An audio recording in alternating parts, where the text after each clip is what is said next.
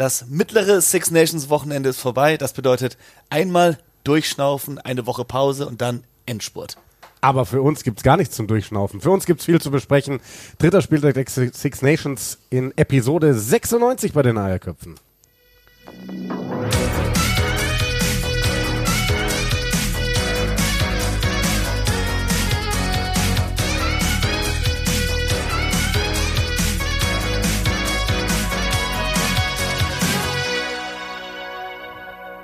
Wir haben gerade schon heiß diskutiert, Simon, dann haben wir gesagt, müssen wir jetzt abbrechen, weil wir müssen jetzt diskutieren.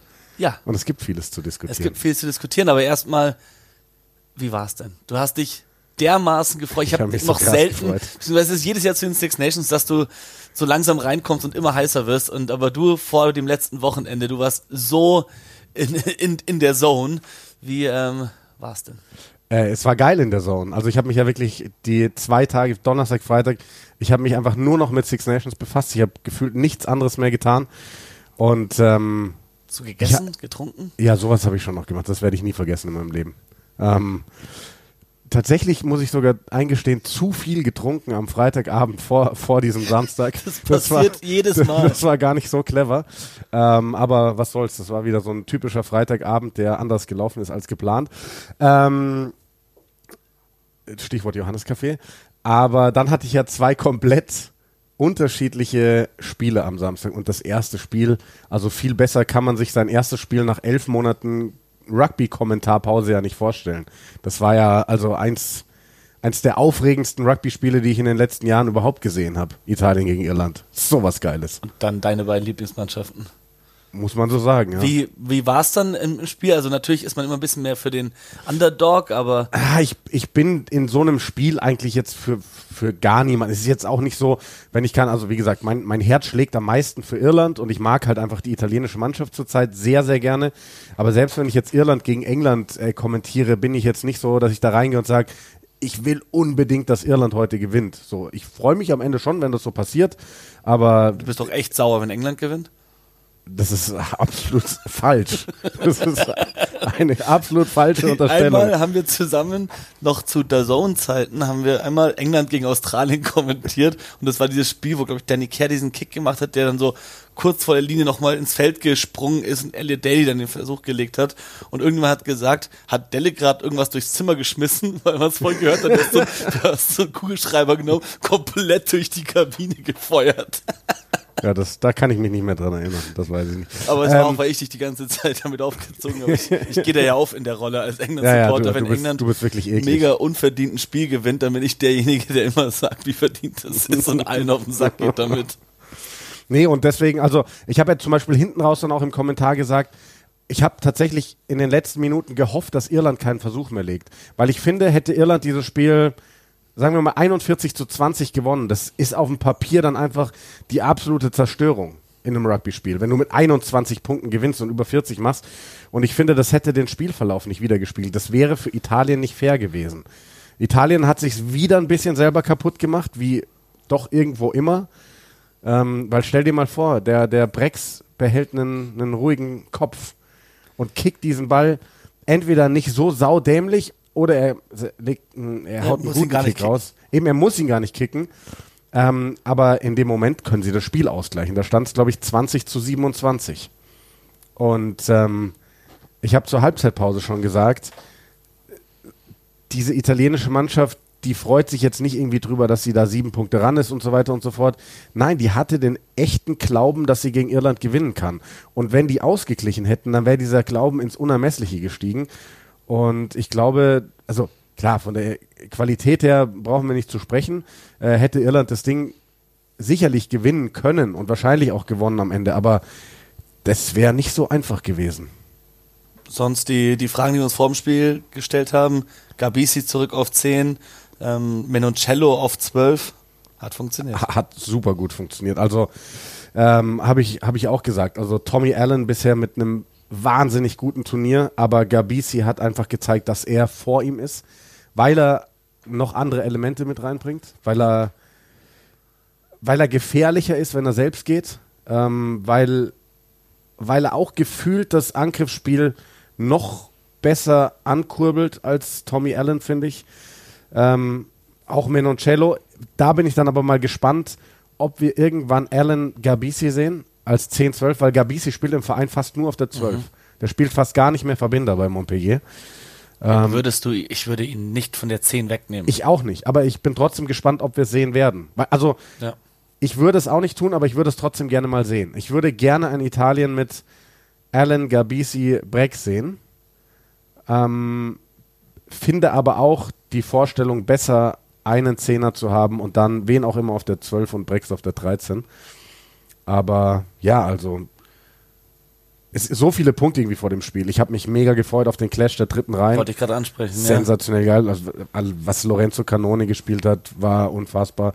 Ich fand sogar die, die irische dritte Reihe, das war schon ein schwieriges Spiel. Also so unauffällig wie in dem Spiel gegen Italien ist eine dritte Reihe bei Irland seltenst. Van der Fleer der Einzige, der wirklich ja, der hat halt echt ganz viel ist, ja. Drecksarbeit machen müssen, gell? Ja, aber hat auch Durchbrüche, zwei oder drei, also aber er fällt auch immer auf durch sein gutes ja. Cap. Jack also. Conan fand ich, also hat jetzt keine Pluspunkte gesammelt, um da irgendwie Doris von der 8 zu verdrängen. Nee, und Doris auf 6 auch deutlich unauffälliger, weniger Zugriff aufs Spiel als auf ja. 8.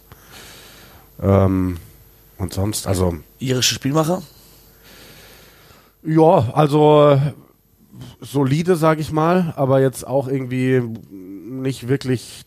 Also Craig Casey, als er rausgegangen ist, habe ich gesagt, hat jetzt für mich nicht den Beweis gebracht, dass er gerade irgendwie Conor Murray und oder Jameson Gibson Park irgendwo verdrängen kann auf der neuen. Da sind die beiden für mich klar vorne. Und du siehst einfach diesen krassen Leistungsabfall bei, oder was heißt Leistungsabfall, aber diesen, dieses Spiel ist so anders bei Irland, wenn Johnny Sexton nicht dabei ist. Das ist, das ist nicht so kreativ, es läuft nicht so wie diese Schweizer Uhr, da sind die Abläufe irgendwie nicht so gut drinnen. Ähm, ich meine, am Ende des Tages hast du einen super soliden Verbinder, der dir das Spiel gegen Frankreich über die Zeit gebracht hat, als Sexton raus war, der dir dieses Spiel gegen Italien gewonnen hat, aber es zeigt immer wieder, Irland wird für die ganz großen Ziele einen fitten Johnny Sexton brauchen. Weil mit Ross Byrne wirst du ähm, vielleicht das erste Mal ein WM-Viertelfinale überstehen. Vielleicht. Aber du wirst nicht Weltmeister mit Ross Byrne. Ja, ich finde ich find auch, also mit Johnny Sexton und äh, Conor Murray bekommt Irland auch die, nicht diese Probleme in dem Spiel. Kann Italien so gut sein, wie sie wollen.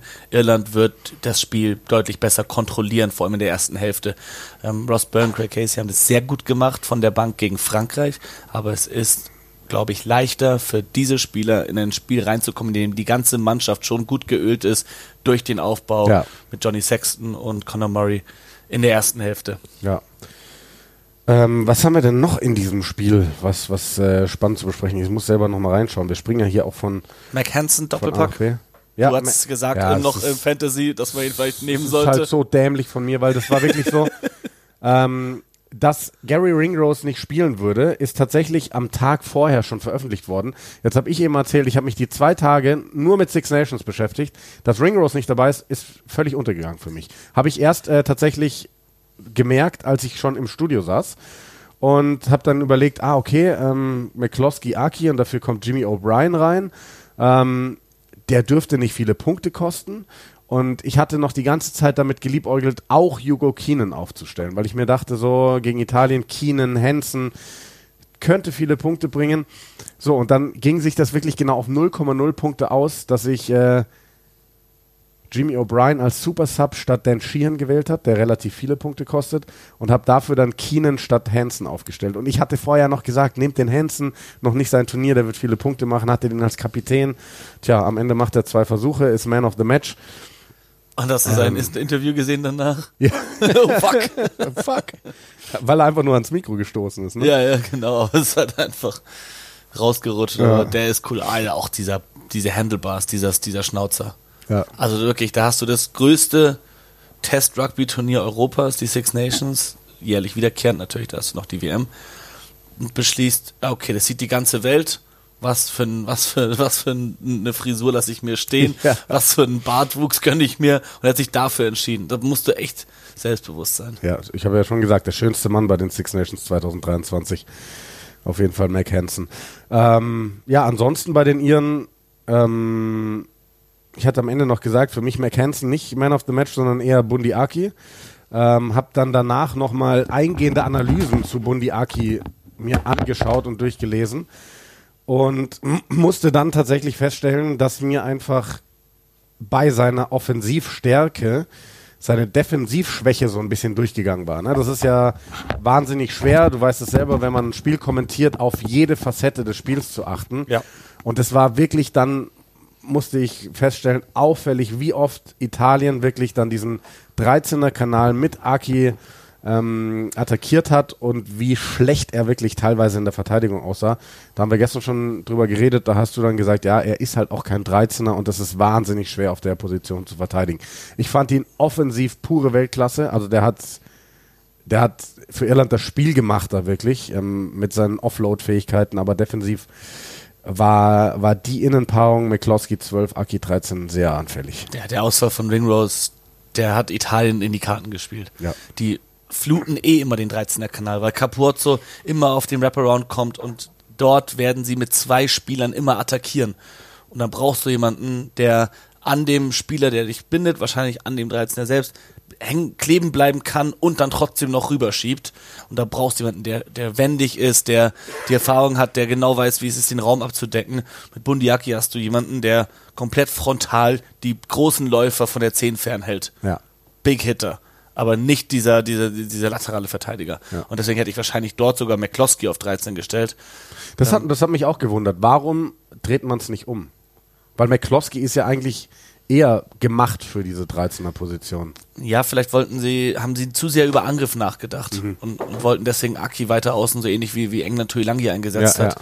wollten ihn eher so als, als Waffe nutzen. Ähm, oder dass Ross Byrne vielleicht mit McCloskey besser funktioniert. Ich glaube, hätte Sexton angefangen mit den beiden Centers, hätte Aki auf 12 gespielt und McCloskey auf Mhm, 13. So wie Henshaw ja auch oft 12 und 13 gewechselt hat. Wenn Ringrose dabei war, hat er 12 gespielt, mit Aki hat er 13 gespielt. Ja. Jo, Sonst muss man sagen, also, wenn du aus irischer Sicht dein schlechtestes Spiel bei den Six Nations machst und trotzdem noch solide gegen Italien, gegen eine gute italienische Mannschaft, muss man wirklich sagen, wir müssen Italien neu einordnen, Absolut. sagen wir immer wieder. Mittlerweile haben wir sie, glaube ich, neu eingeordnet. Du musst erstmal auswärts in Italien, in Rom, so souverän dieses Spiel gewinnen. Eben, deswegen, ich weiß auch gar nicht, ob Irland wirklich so, also ja, es war wahrscheinlich das schlechteste dieser drei Spiele, aber ich fand nicht, dass es ein schlechtes Spiel war von Irland. Gegenteil. Weil, also, wie du sagst, du musst in Italien mittlerweile erstmal bestehen und das hat Irland verhältnismäßig souverän gemacht. Sicherlich, wir hätten es uns vielleicht ein bisschen souveräner vorgestellt, aber ist einfach nicht mehr so einfach. Wenn ich bei Irland vielleicht noch herausheben möchte, ist Tom O'Toole. der war also- schon, der von der Bank, der ist so stark. Ich habe mich auch vor dem Wochenende das erste Mal richtig mit dem Typen beschäftigt, weil ich mir immer dachte, so ja, also ich habe die ersten Spiele halt nicht kommentiert, ne? dann habe ich immer den Namen Tom O'Toole gelesen, dachte mir so, den kenne ich irgendwie gar nicht. So, und jetzt, äh, wo ich ihn selber kommentieren musste, habe ich mich mal ein bisschen eingelesen, was ist das für ein Typ? Und da muss man ja wirklich sagen, das ist, auch wenn der mal nicht durch diesen Leinster Pathway kommt, aber so wirklich diese nächste Heranzüchtung von, aus, von Irland so. Ja. Der Typ ist jetzt 24, was super jung ist für, für einen erste Reihe Stürmer. Ein Viech vor dem Herrn und als der reingekommen ist, früh für, für Finlay Bielham, wo ich übrigens noch gar nicht gelesen habe, was der jetzt hat, weil das sah schon stark nach irgendwie einer Bandverletzung im Knie aus. Wäre sehr bitter für Irland, aber Tom O'Toole, also ich glaube, Challenge übrigens auch Kreuzbandriss. Challenge Kreuzbandriss. Wahrscheinlich raus für WM. Shit. Ja, also, ja, hm. Wir haben jetzt Ende Februar, das könnte, wenn, so im Profisport sind es ja oft genau sechs Monate. Aber da dann wirklich WM-fit zu werden, boah. Aber Tom O'Toole auf jeden Fall, um das noch äh, zu Ende zu bringen, für mich ähm, spätestens nach der WM ein Mann, der für Irland glänzen wird. Ich Ja. glaube, der ist auf dem Weg, einer der besten ähm, Props der Welt zu werden. Und das hat Irland ja die letzten Jahre gezeigt, wie sie da immer wieder nachschießen. Der kam auch gegen Frankreich von der Bank und hat in dem Spiel, das wirklich Kräfte gekostet hat für beide Mannschaften, hat er einen Impact gebracht, hat jeden zweiten, dritten Ballvortrag gemacht, hat harte Tackles rausgehauen. Da hast du wirklich einen Spieler, der ist für Test Rugby gemacht. Ja, ja. Der wird auch safe zur WM fahren.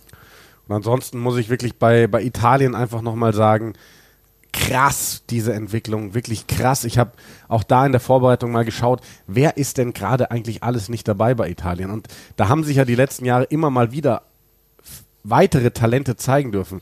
Erinner dich mal an Jakob Trula, der hat als Fullback gespielt, ich glaube Ja. sogar letztes Jahr. Mega geile Ansätze, der ist gerade nicht dabei. Du hast einen Federico Mori, einen, einen jungen äh, Hintermannschaftsspieler, der gerade nicht dabei ist. Gianmarco Lucchesi, die sind alle 20 oder Anfang Matteo 20. Minozzi.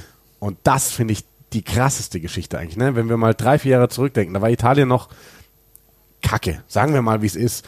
Und Matteo Minozzi war der große Lichtblick dieser Mannschaft. Der war, Wie der so Stuart ein- Hogg der Zehnerjahre. ja, oder vielleicht sogar ein bisschen wie Ange Capuozzo. Einfach dieser unfassbar wendige Typ, der krass gesteppt hat.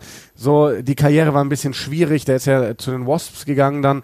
Dann war er auch, ich glaube, vor zwei Jahren war es, wo er ähm, selbst abgesagt hat bei den Six Nations, weil er gesagt hat, er kann sich nicht noch mal mehrere Wochen in so einer Corona-Bubble vorstellen, weil da mussten sie sich ja wirklich Ja. abschotten, ähm, was ja dann auch oft kein gutes Zeichen ist, wenn du sagst, nee, ich spiele jetzt nicht für die Nationalmannschaft, weil ich will gewisse Opfer nicht bringen. Aber der Typ scheint gerade seine Karriere wieder so ein bisschen auf Vordermann zu bringen. Und wenn du irgendwann, also eigentlich kannst du von den Back Three am Wochenende gar keinen rausnehmen. Bruno war bockstark. Padovani tut der Mannschaft wahnsinnig gut mit der Erfahrung auch, ist aber vielleicht noch der Erste, wenn du dir mal überlegst, dass du dann Bruno, einen Minozzi und einen Capuozzo hast.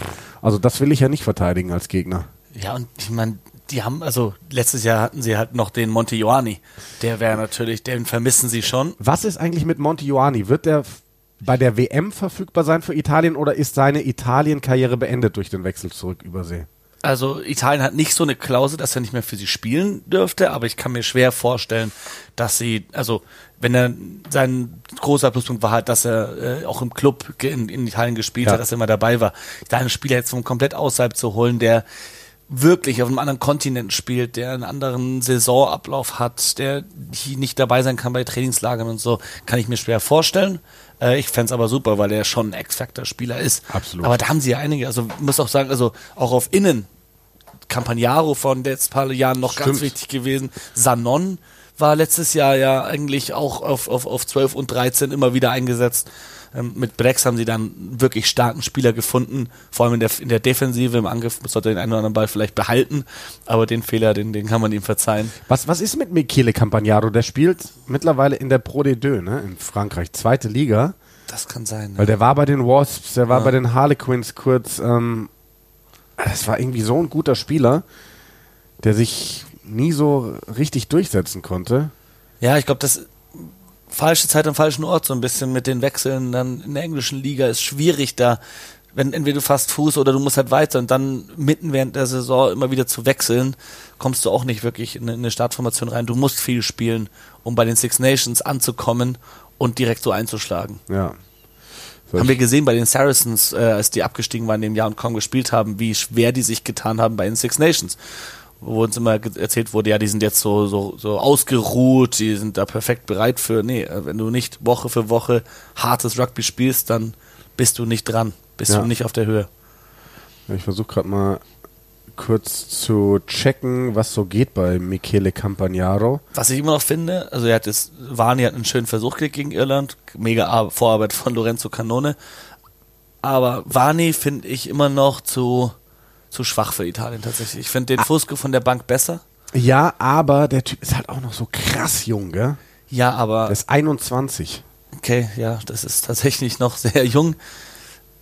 Aber diese Exit-Plays, also das Italien ist ja immer noch, also wie die da hinten rausspielen, das ist unkonventionell, es funktioniert manchmal, aber in dem Spiel, das du vielleicht mal gewinnen möchtest, musst du da hinten auch sauber rauskommen können und das haben sie auch mit Gabisi und, und Warni nicht geschafft. Also es lag jetzt nicht an Thomas Allen. Ja, ja.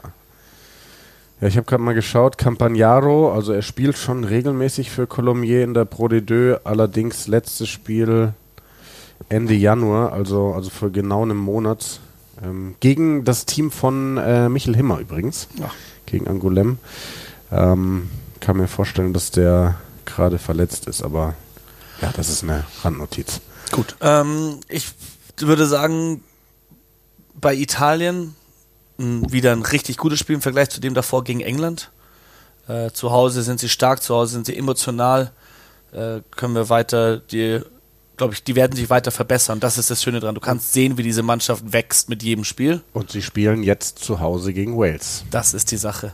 Und da haben wir vor dem Turnier noch gesagt, ob man wirklich, ob das so selbstverständlich ist wie in den letzten Jahren, dass Wales da gewinnt. Und ich muss sagen, für mich in diesem Spiel ist Italien Favorit.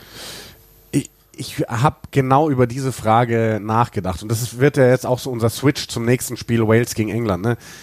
Kann man Italien als Favoriten bezeichnen? Irgendwie erwarte ich auch, dass Italien dieses Spiel gewinnt. Aber dann irgendwie fällt mir das auch schwer, irgendwie Italien jetzt schon in eine Favoritenrolle zu stecken in einem Six Nations Spiel. Aber du hast schon recht, sie haben das letzte Spiel gegen Wales gewonnen in Wales und sie machen den viel, viel besseren Eindruck. Es wird für mich wirklich darauf ankommen, ob sie ihr Fehlerlevel runterschrauben können. Ja. Weil das ist, das ist, das ist es einfach bis jetzt. Wenn sie Fehler machen und die Gegner einladen, dann wird auch Wales zuschlagen.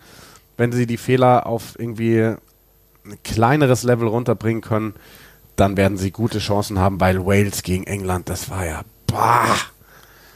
Was ich, bevor wir darüber sprechen, glaube, da werden wir nicht so lange brauchen.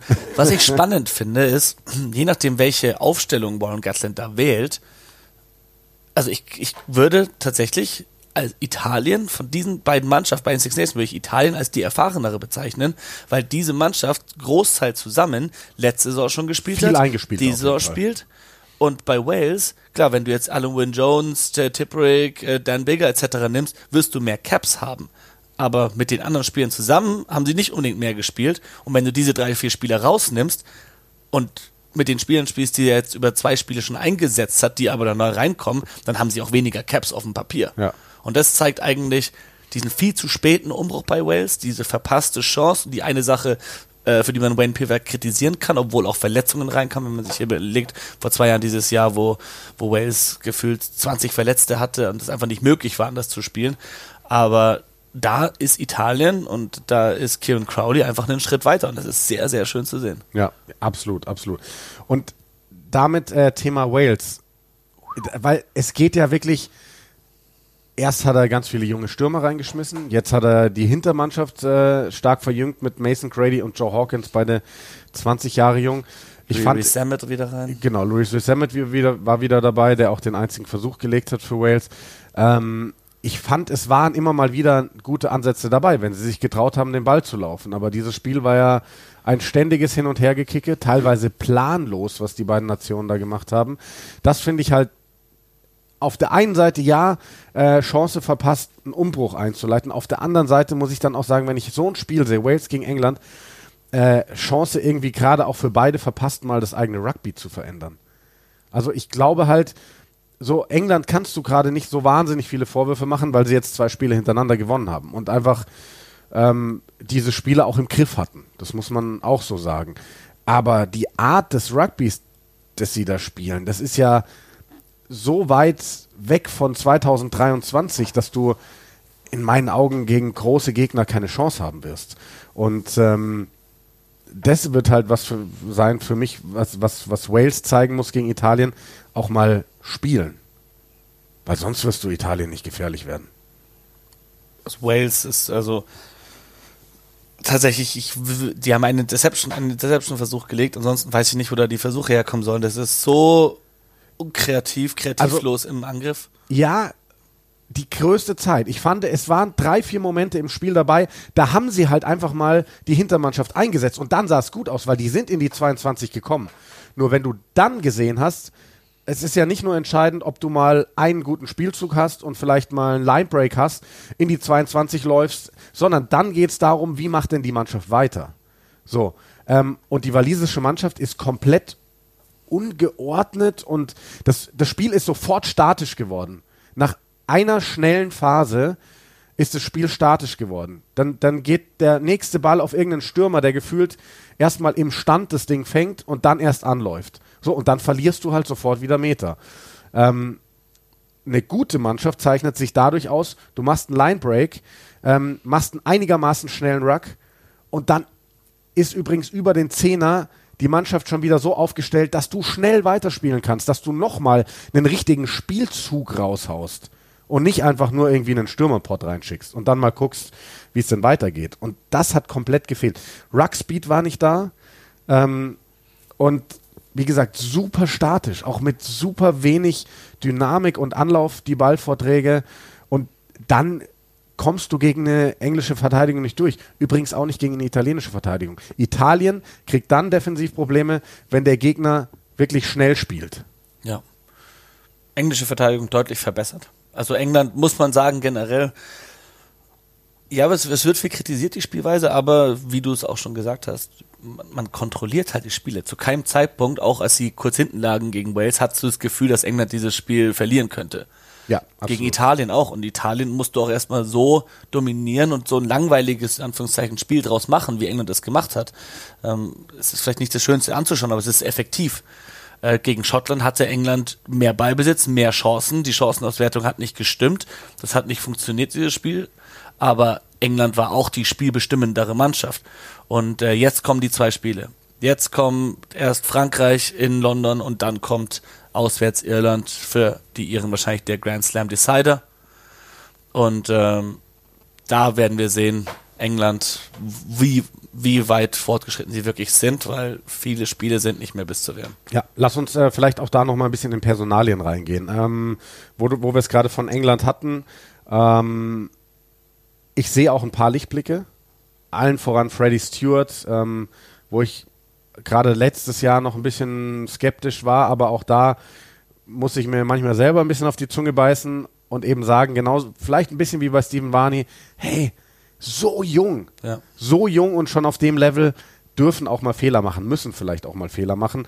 Finde ich, finde ich wahnsinnig stark. Auch ein Van Portfleet äh, ist für mich tendenziell der richtige Mann auf der neuen. Ähm, auch da hat ja England so ein bisschen für mich den Umbruch eigentlich verschlafen. Also lange an Youngs und Co. festgehalten. Also ich mal reingeschaut. Ich Eigentlich glaub, nur an Youngs. Weil Kerr wurde ja dann irgendwann aussortiert und dann hattest du Ja, Robson genau. oder Äh, Robson und Heinz. Ich habe mal irgendwie, habe ich mal reingeschaut, ich weiß nicht mehr, vor zwei Jahren oder so, waren das tatsächlich noch die drei Neuner bei England. ja. Willi Heinz, Dan Ja, Robson und Dan hat er. Wigglesworth zurückgeholt. Stimmt, genau, ja. Und Ben Spencer war eine Zeit lang immer wieder dabei, also noch Saris war, dann er Ja. zu Bath gewechselt und dann war auf einmal weg vom Fenster. Ja. Also da hat, da haben sie was verschlafen. Vielleicht waren aber auch die Spieler, die wir gerade alle genannt haben, nicht gut genug für Test Rugby Level. Ist Jetzt richtig, sind wir wirklich da. Ich finde auch Alex Mitchell von der Bank, der hat jetzt jedes Mal frischen ja. Wind reingebracht, sehr gut gespielt. Ähm, ist aber so ein Impact. Äh, also sie wird auch so bleiben. Ich würde Van Portfleet weiter starten und Mitchell Ja. von der Bank bringen. Finde, das funktioniert super. Für mich aber Jack Willis und Lewis Ludlam die Also, Lichtblicke. genau, bei ich, also erste Reihe finde ich super gut. Also Gensch, George, Sinclair, gerade die erste Formation, super gut. Äh, zweite Reihe, Itoge, solide, aber nicht auf dem Level, wo er mal war. Chessam auch spannend. Sehr viel Qualität, sehr viel Luft nach oben, weil sehr jung auch noch für zweite Reihe. Und wie du dann sagst, Ludlam und Willis sind wirklich gerade die herausragenden Leute. Und eigentlich, England hat für mich das Spiel in einem einzigen Bereich gewonnen. Und das waren die Breakdowns. Ich habe eben schon mal erklärt, warum Wales da nicht gut war, weil es viel zu statisch war, kein Rugby da. Und wenn du das machst gegen eine Mannschaft mit Ludlam und Willis, dann kriegst du 1000 Turnover gegen dich, weil die da einfach so gut sind. Und Louis Ludlam, also ich weiß nicht, wer in England den Typen nochmal von der 6 verdrängen soll. Das Tom, ist ja, Tom Curry. ja, Aber er Ja. könnte, auch, könnte auch Willis von der 7 verdrängen. du hast auf jeden Fall da jetzt Optionen, die du auch brauchst. Gerade auch für, für so eine WM, Ja. ähm, weil die ist physisch wahnsinnig anstrengend. Das ist wahnsinnig gut. Bei Ollie Lawrence sind wir, glaube ich, beide einer Meinung. Ich bin sehr skeptisch. Der scheint jetzt gerade, weil er dann hinten raus auch nochmal den Versuch legt. Ich bin sehr skeptisch, dass der Zeug, das Zeug dazu hat, ähm, wirklich auf dem Level dauerhaft zu performen. Was sagst du, Alex Dombrand? so ganz angekommen ist er noch nicht in diesem Trikot. Also ich finde, er sah nicht mehr so unglücklich aus wie die Spiele davor. Ähm, aber Wie viel Zeit kannst du, wie viele Chancen bekommt man auf Test-Rugby-Level, um Nummer 8 zu starten für eine Home Nation, für England? ich glaube, das hängt ganz stark davon ab, was, was der Trainer sich denkt. Also wenn Steve Borthwick sagt, ich sehe in dem Typen die Qualität, die Nummer 8 von England zu werden und das auf mehrere Jahre, dann wird er an ihm festhalten. Wenn er irgendwo Zweifel hat, dann wird er wahrscheinlich irgendwann mal einen anderen reinschmeißen. Zach Mercer hat sich jetzt erst äh, am Kopf verletzt in der Top 14. Es gab einen, einen miesen Head-Clash, musste vom Feld getragen werden. Ich weiß, Übrigens sehr spannend, ne? habe ich dir letztens geschrieben. Äh, Schottland baggert ganz heftig an Zach Mercer. Ja. Die wollen Zach Mercer für, also die, sie baggern ganz viel an englischen Spielern, sogar an, an Finn Smith, an dem jungen Zehner, der jetzt auch schon im Kader war bei England, aber noch nicht gespielt hat. Das heißt, ähm, aber Zach Mercer, äh, den, den sollte sich England nicht entgehen lassen, sage ich mal. Nee, weil, wie du sagst, Dombrand, äh, vielleicht wird er nie ankommen. Ab, äh, für Harlequins ist der fantastisch, keine Frage, aber er, zündet noch nicht so bei England und du brauchst, bei der, du brauchst, um eine WM zu gewinnen, einen Achter, der zündet. Und ähm, auch da, Tom Curry gab ja mal dieses Experiment und Eddie Jones hat nicht funktioniert. Nee.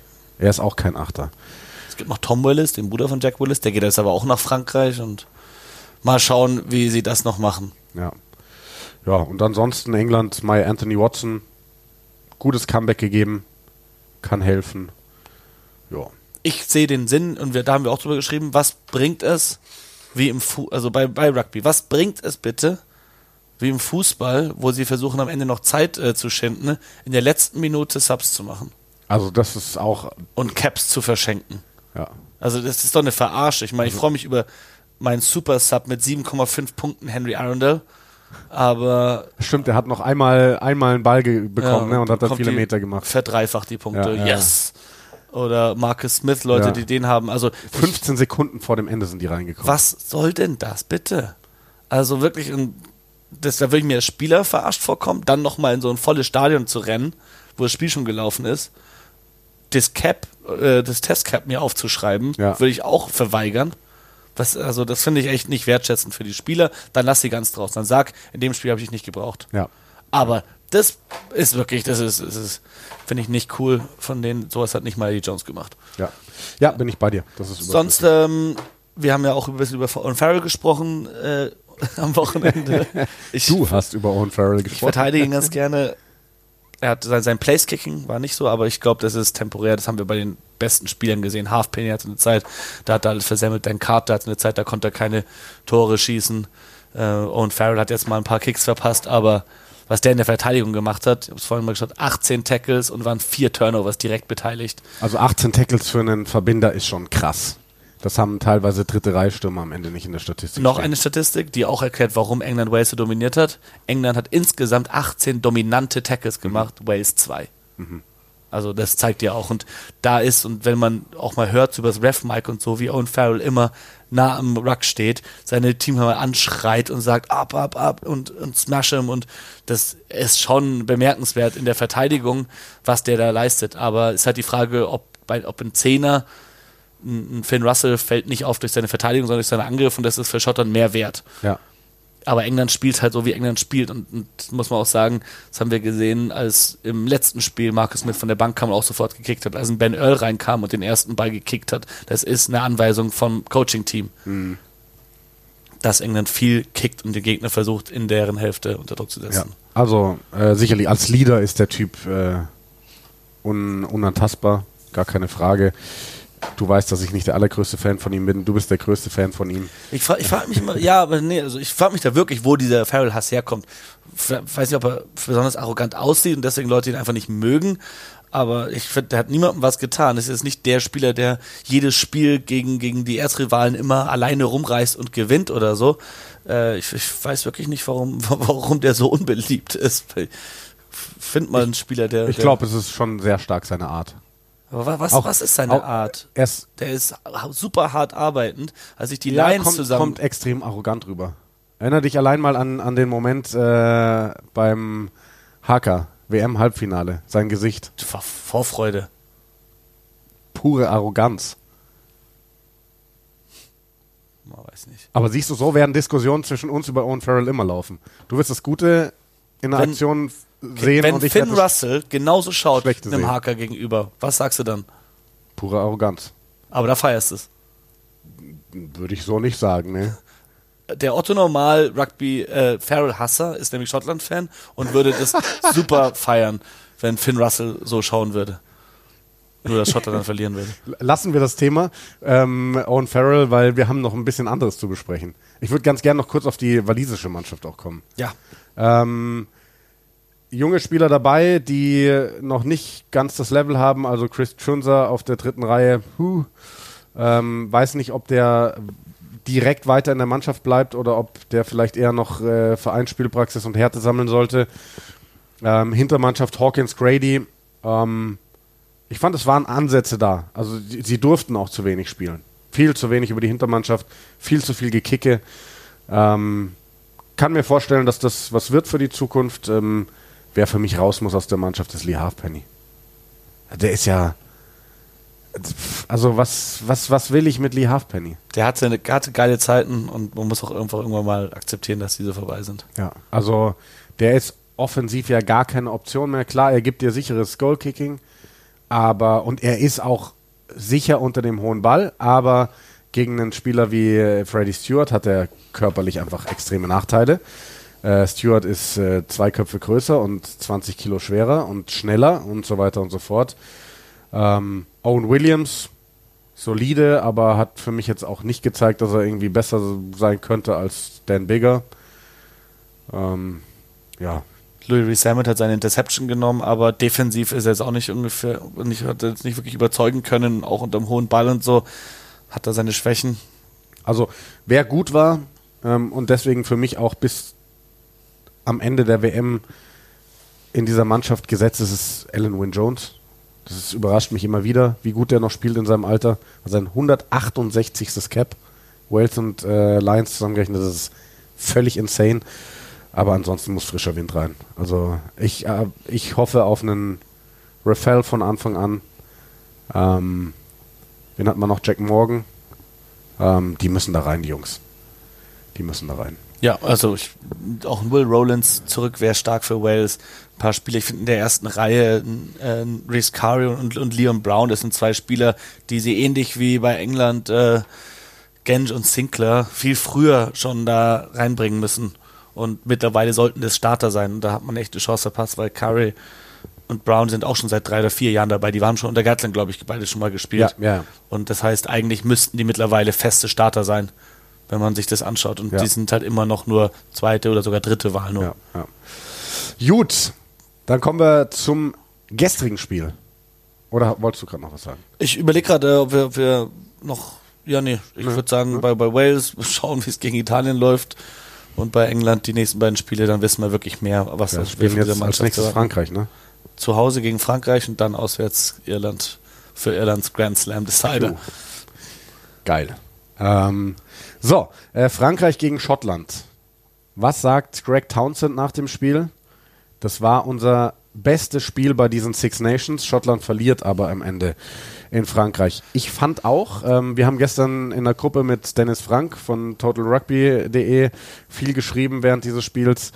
Ähm, Schottland war für mich die klar bessere Mannschaft mit der Einschränkung, erst nachdem Frankreich seine ersten zwei Versuche gelegt hat.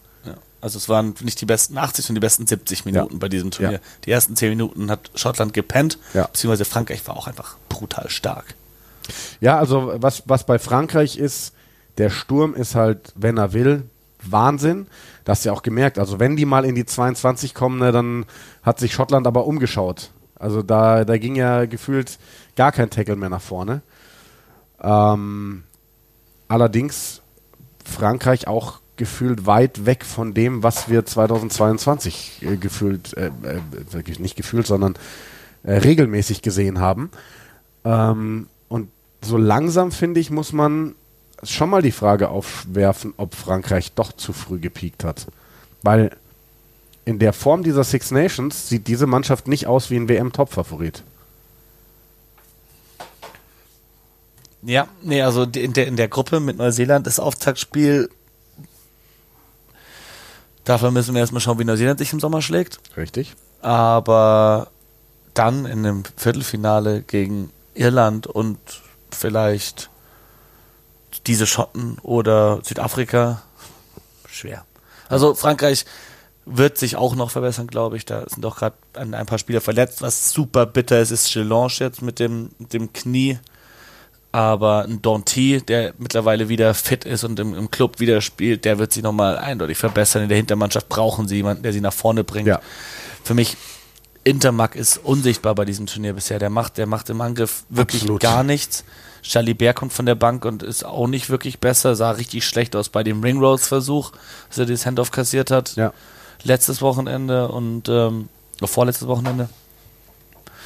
Und äh, ja, also ansonsten diese ersten Minuten, diese ersten beiden Versuche von, von Frankreich wunderschön rausgespielt. Da siehst du ganz genau, was möglich ist, wenn sie schnell einen Ball bekommen, wenn die Optionen da sind, wenn sie selbstbewusst sind, aber sie sind nicht so gut darin wie in den letzten Jahren. Ich weiß nicht, ob das auch die, das sind ja immer Feinheiten, diese Regelungen um die Rucks rum, da wird ja immer so ein bisschen dran, gedreht und Frankreich war sehr gut darin, gegnerische Bälle zu klauen in den letzten äh, Spielen, in den letzten Jahren und in dieser Saison nicht so. Da kassieren sie mehr Straftritte, sie äh, kommen auch nicht an die Bälle ran und ein Gegner kann einen Ball leichter halten gegen Frankreich und kicken tun sie auch nicht gut. Ja.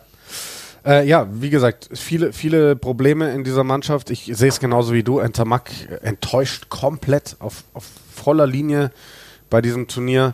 Ähm, ich glaube auch, dass in der Hintermannschaft irgendwie frische, ein frischer Impuls wird vielleicht sogar reichen. Also ähm, wie, du, wie du sagst, Danty für Moefana, das, das könnte schon. Und Gabriel für Dumotier. Genau, also, Dumotier, dass der diesen Versuch da nicht legt, das ist ja Wahnsinn.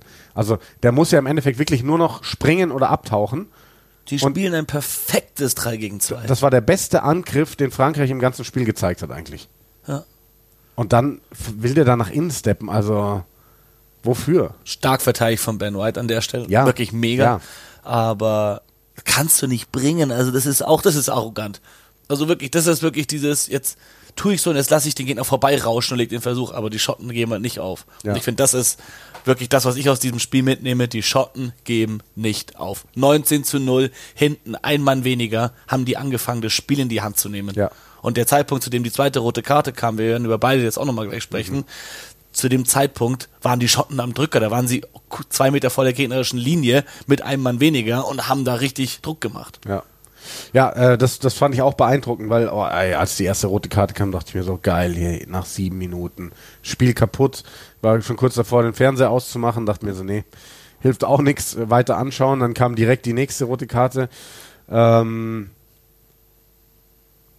ja, äh, Schottland, Schottland ist, ist beeindruckend. Ähm, Finn Russell ist beeindruckend, finde ich, wie der die Fäden in die Hand nimmt und ähm, Hugh Jones ist beeindruckend die ganze Mannschaft ist eigentlich beeindruckend, bis auf Grant Gilchrist. Wo, kommen wir zu den roten Karten. Das war das große Thema. Das Spiel geht los mit Ankick Schottland. Schön und tief gekickt. Gelange fängt den Ball und Schottland macht einen Doppeltackle, in dem Gilchrist der zweite Tackler ist. 14 Sekunden waren da gespielt und ich schreibe dir sofort, Alter, was war denn das von Gilchrist? Wenn der zwei Zentimeter höher rangeht, fliegt er nach 14 Sekunden mit Rot vom Feld. So, nächster Ankick, der geht wieder so rein und fliegt mit Rot vom Feld. Was ist los mit dem Dude? Also, das, ich verstehe das wirklich nicht. So, jeder, der selber Rugby gespielt hat, weiß, ähm, es passiert mal, dass man irgendwie zu hoch ist. Aber hey, das sind Profis. Das sind die Besten der Welt.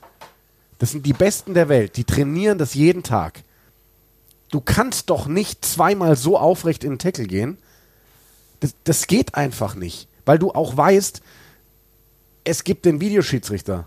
Es, es wird nichts übersehen. Also es war eine rote Karte mit dermaßen einer Ansage. Ich verstehe es nicht. Ähm, und ich würde behaupten, wenn wir das Spiel uns anschauen in Slow Motion, werden wir mehr als zehn solche Tackles in diesem Spiel sehen. Ja? Das erste war genauso.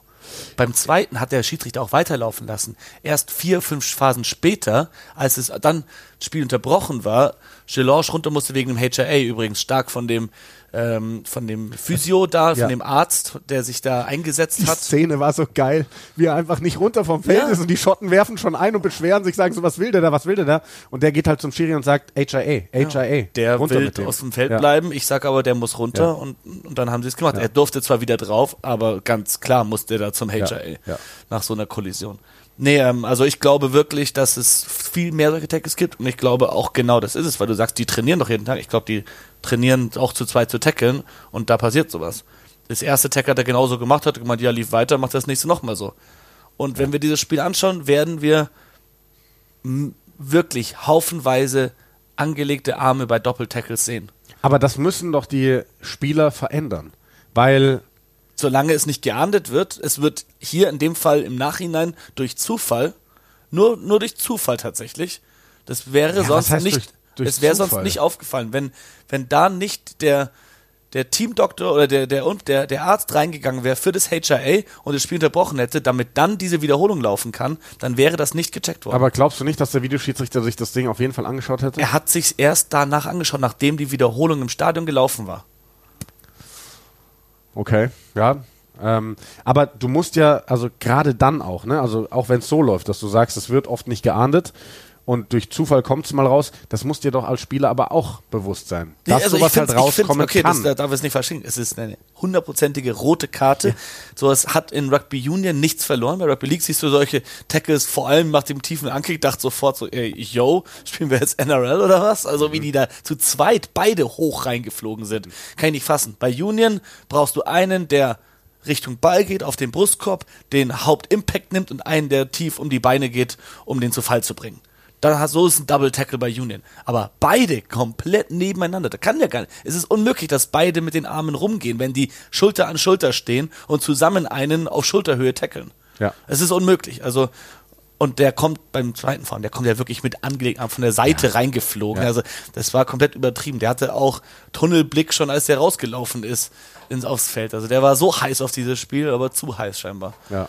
Der Gilchrist. Ja, genau. Dann äh, gibt es äh, wenig später die nächste rote Karte und die war halt auch glasklar, wo ich ähm, an dieser Stelle möchte ich auch nochmal sagen, ähm, wie heißt er nochmal? Amush, Amush, Maschu Kelly. Mashukeli, der georgische Schiedsrichter, ähm, der nicht bereit schien für dieses große Spiel in Frankreich, der wirkte für mich äh, super nervös und von der Atmosphäre beeinflusst, weil er hat ja dann wirklich irgendwie lange nach einem Faktor gesucht, das Ding von der roten Karte runterzumachen und ähm, es war eine rote Karte, es war Kopf gegen Kopf, auch noch dazu aus einer Abseitsposition, was sie auch erst beim Videobeweis Ja, festgestellt genau. haben. Also es war, es hat, äh, also wirklich erfüllt alle Voraussetzungen für eine rote Karte. Es war Foul Play, es war äh, Kopf gegen Kopf, keine Mitigation.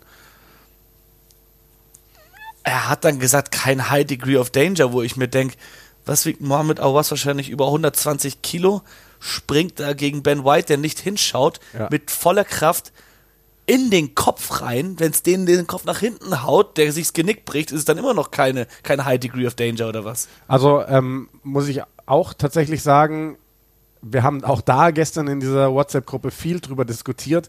Ähm, irgendwo auf den ersten Blick, sage ich mal, wenn du, wenn du beide Szenen gegeneinander laufen lässt in Realtime, äh, wirkt irgendwie die Gilchrist rote Karte als die viel offensichtlichere, weil eben angelegter Arm, zack, bumm, voll in die Fresse, sagen wir mal so. Ne? Ähm, aber du hast dann ein richtiges Argument gebracht. Gelange läuft sehend in ein Doppeltackle rein, wa- was jetzt nicht irgendwie eine Entschuldigung für Gilchrist ist, rote Karte ganz klar. Ähm, aber der Typ kann sich zumindest einigermaßen darauf vorbereiten, dass es jetzt einfach gleich einschlägt. Klar bist du nicht darauf vorbereitet, dass du die Schulter ins Gesicht kriegst, das gehört da einfach nicht hin. Aber, wie du sagst, Ben White kann sich nicht drauf einstellen, was passiert.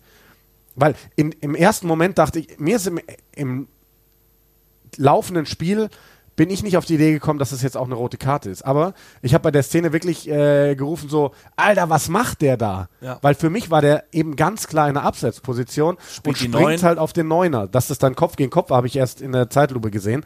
Ähm, und wie du sagst, der Neuner, der schaut ja wirklich nach unten. Der ist darauf konzentriert, den Ball rauszunehmen und hat im nächsten Moment im Kopf, wie verarbeitet er den Ball. Und wenn dann ohne dass du es siehst und ohne erwartest, jemand in deinen Kopf reinspringt, dann ist das Macht's ein extrem high degree of danger. Ja. Dann machst du schnell Knack. Also, ja, ähm, ist jetzt vielleicht auch ein bisschen übertrieben so Richtung Genick, aber ich, ich sehe deinen Punkt. Es ist einfach wahnsinnig gefährlich. Also ja, du, du bist in dem Moment nicht auf einen Kontakt gefasst, wie wenn Ja. du selbst den Ball Genau. in der Hand hast und anläufst, um in den Kontakt reinzugehen. Ja. Da bist du ganz anders darauf vorbereitet. Da sind alle Muskeln angespannt, weil du weißt, jetzt rumst es gleich richtig. Wenn du gerade irgendwie abgelenkt bist, weil du nach dem Ball gräbst und noch versuchst zu hören, was der Finn dir sagt, durch das ganze äh, Stade de France, äh, durch den Geräuschpegel da, dann kommt da von hinten der Awas angeflogen. Muss man auch sagen, also einfach so eine dumme Aktion von ihm. Und das dann wirklich auch noch mit der Vorgeschichte, dass er, wann war es, zwei oder drei Jahre? Ich glaube, vor drei Jahren ähm, diese, diese rote Karte wegen des Faustschlags gesehen hast. Ähm, und dann fliegst du da nach gut zehn Minuten wieder drauf. Bei deinem ersten Spiel in diesem Turnier nur, spielst nur, weil Antonio gesperrt worden ist. Ähm, und, dann, so, und dann kommt Jamie Ritchie zum Schiedsrichter und, und sagt, er muss sich nochmal anschauen. Auch da hat er sich beeinflussen lassen. Wegen Jamie Ritchie, der hingegangen ist, hat er sich das nochmal anschauen lassen. Und Sonst ich fand, hätte der es gar nicht gesehen. Ich fand auch im Spielverlauf hast du oft gemerkt, er hat ähm, Penalties gegeben, ähm, einfach weil Spieler mit ihm geredet haben. Das ist ja auch eine Sache, ähm, die leider immer mehr zunimmt, dass Spieler mit dem Schiedsrichter reden. Das sehen wir ja nicht gern, weil das eigentlich in unserem Sport nichts verloren hat. Und das ist ja aber dann auch irgendwie so ein Selbstläufer. Spieler merken, ey, wir können mit dem reden und irgendwie schafft man es, ihn zu beeinflussen. Und da waren ein paar Szenen dabei, wo ich sage, äh, hätte man nicht zwingend pfeifen müssen. Vielleicht 50-50. Hat er aber gepfiffen, weil sich einfach mehrere Spieler gleichzeitig in seine Richtung gedreht haben und gerufen haben. Und äh, das fand ich sehr, sehr schwierig. Ihr könnt uns natürlich auch gerne eure Meinungen zu den roten Karten schreiben oder gerne. zu der Schiedsrichterleistung. Ich weiß, dass viele ihn auch äh, sehr gut fanden. Ich fand positiv, dass er sich von seinen Assistenten hat beraten lassen und ja. im Endeffekt zur richtigen Entscheidung kam. Das ist ähnlich wie diese, ähm, diese neue Einführung im Super Rugby, dass man sofort bei Foulplay eine gelbe Karte gibt und der Videoschiedsrichter dann diese 10 Minuten Zeitstrafe hat, um zu schauen, ob es vielleicht eine rote Karte war, finde ich, spart Zeit, nimmt den Druck vom Schiedsrichter, finde ich eine super Idee, finde ich, sollte man sofort überall einführen.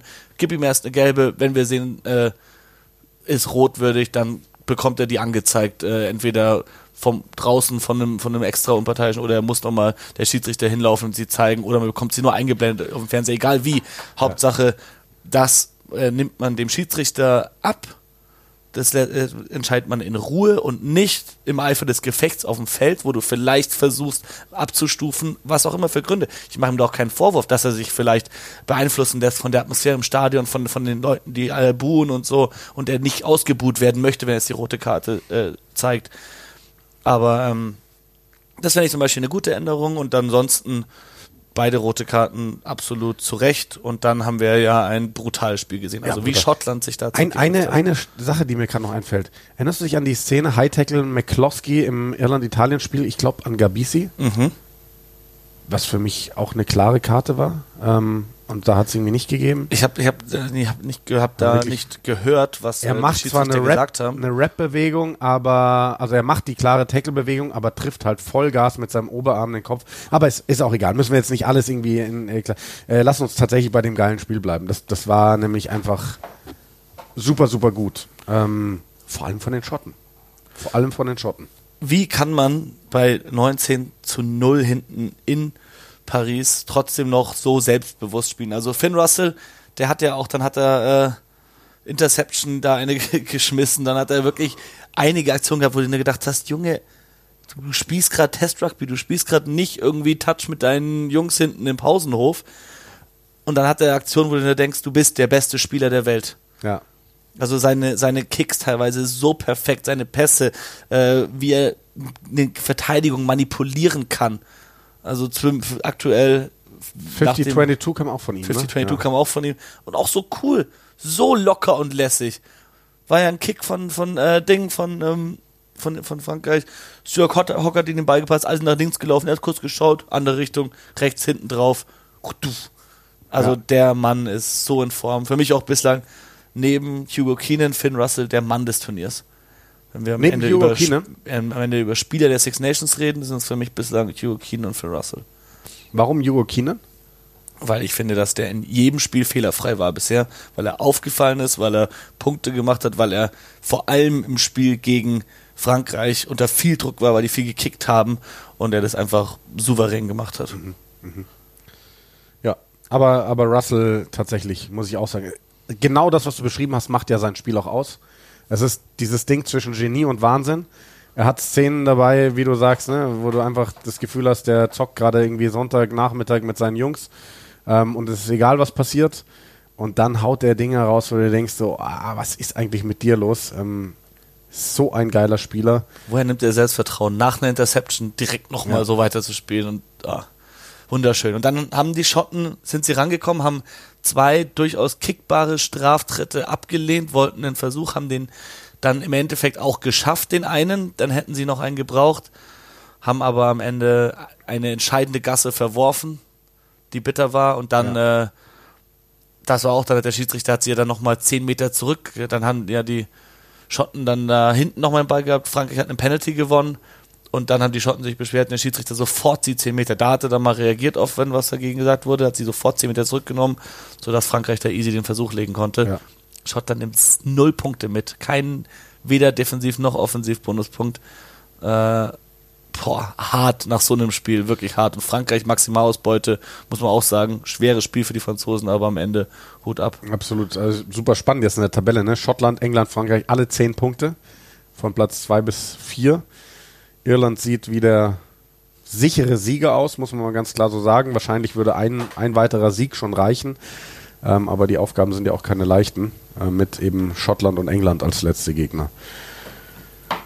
Ja. England, ich, also ich, England letztes Jahr mussten sie Frankreich beim Grand Slam äh, zuschauen, wie sie den geholt haben auf dem gleichen Feld.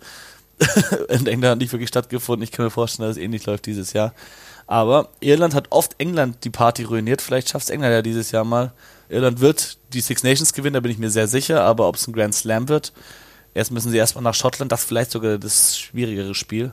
Obwohl Irland Schottland gar nicht liegt. Der, so Irland ist die eine Mannschaft, gegen die Schottland echt nicht spielen kann.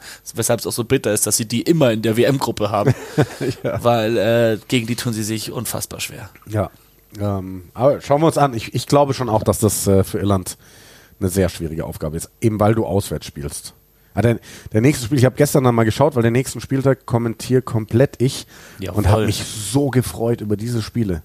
Italien-Wales ist mein absolutes Highlight zum Einstieg in den Samstag. Äh, England gegen Frankreich, einfach dann da zu sehen, ne? wie sieht England aus gegen so eine Nation? Und dann Irland zu Gast in Schottland, wenn, wenn die Schotten diese, diese Leistung mit 15 Mann aus dem Frankreich-Spiel abrufen, dann glaube ich schon, dass die Iren da vor einige Aufgaben gestellt werden. Brutal. Also geiler Spiel. Ich hoffe, ich finde in Thailand dann eine Bar, in der ich dieses Spiel schauen kann. In Bangkok genau. soll es möglich sein, aber da, da ist es doch nicht. Erst am Wochenende ist noch nichts. Ich fliege jetzt am Freitag. Ja, sonst musst du halt schauen, dass du irgendwie mit VPN ja. dann über den Laptop schaust. Weil ich werde natürlich auch versuchen, dich dann anzurufen. Ähm, du bist drei Wochen weg, ne? Ja, ich äh, fliege jetzt am Freitag und ich komme am 20. wieder.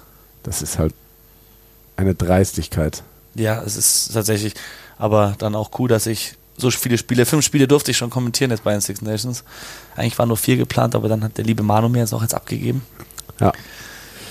Ja. Da ähm, war ich sehr, sehr happy. Hab mega geile Spiele kommentieren dürfen. Ja. Also die beiden Frankreich-Spiele jetzt, also letztes Wochenende oder vorletztes, das äh, Irland gegen Frankreich und aber auch gestern äh, Frankreich, Schottland waren zwei so, so gute Spiele. Ja. Genau, also ihr Simon weg für zweieinhalb Wochen sind es dann, ne? Mhm. Ähm, wir werden trotzdem weiter schauen, dass wir regelmäßig Folgen machen. Im Notfall werde ich sie alleine machen.